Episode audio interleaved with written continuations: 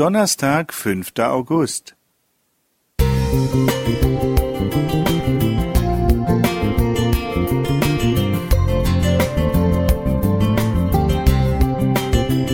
Ein kleiner Lichtblick für den Tag.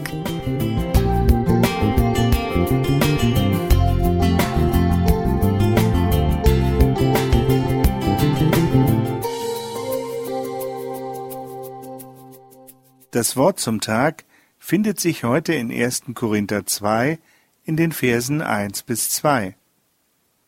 Auch ich, meine Brüder und Schwestern, als ich zu euch kam, kam ich nicht mit hohen Worten oder hoher Weisheit, euch das Geheimnis Gottes zu predigen, denn ich hielt es für richtig, unter euch nichts zu wissen, als allein Jesus Christus, ihn den Gekreuzigten.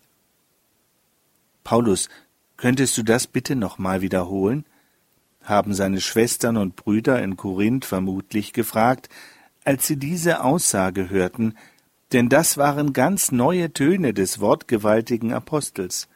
Sie kannten ihn doch ganz anders, den ebenso scharfsinnigen wie scharfzüngigen Theologen, Philosophen und Verkündiger, der kein Blatt vor den Mund nahm, wenn es darum ging, seinen Zuhörern die Wahrheit und Klarheit des Evangeliums zu verdeutlichen.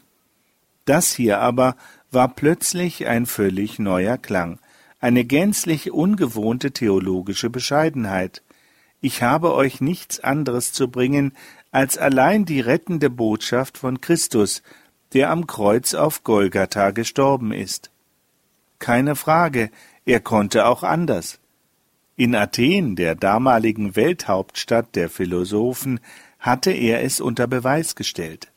Als Philosoph hatte er zu Philosophen gesprochen und ihnen die Botschaft des Evangeliums auf ihrem Niveau nahegebracht. Er hatte in der Tat eindrucksvolle Gedankengänge zu bieten, aber ihre Herzen hatte er nicht erreicht. Ausgelacht hatten sie ihn, als Schwätzer hatten sie ihn verspottet, ihn, den Musterschüler des großen Gamaliel. Diese traumatische Erfahrung hat er wohl nie vergessen, denn sie veränderte den Fokus seiner Verkündigung. Und bis heute wiederholt sich die tiefgreifende Erfahrung des Apostels Paulus, indem sie sich als zeitlose Wahrheit erweist.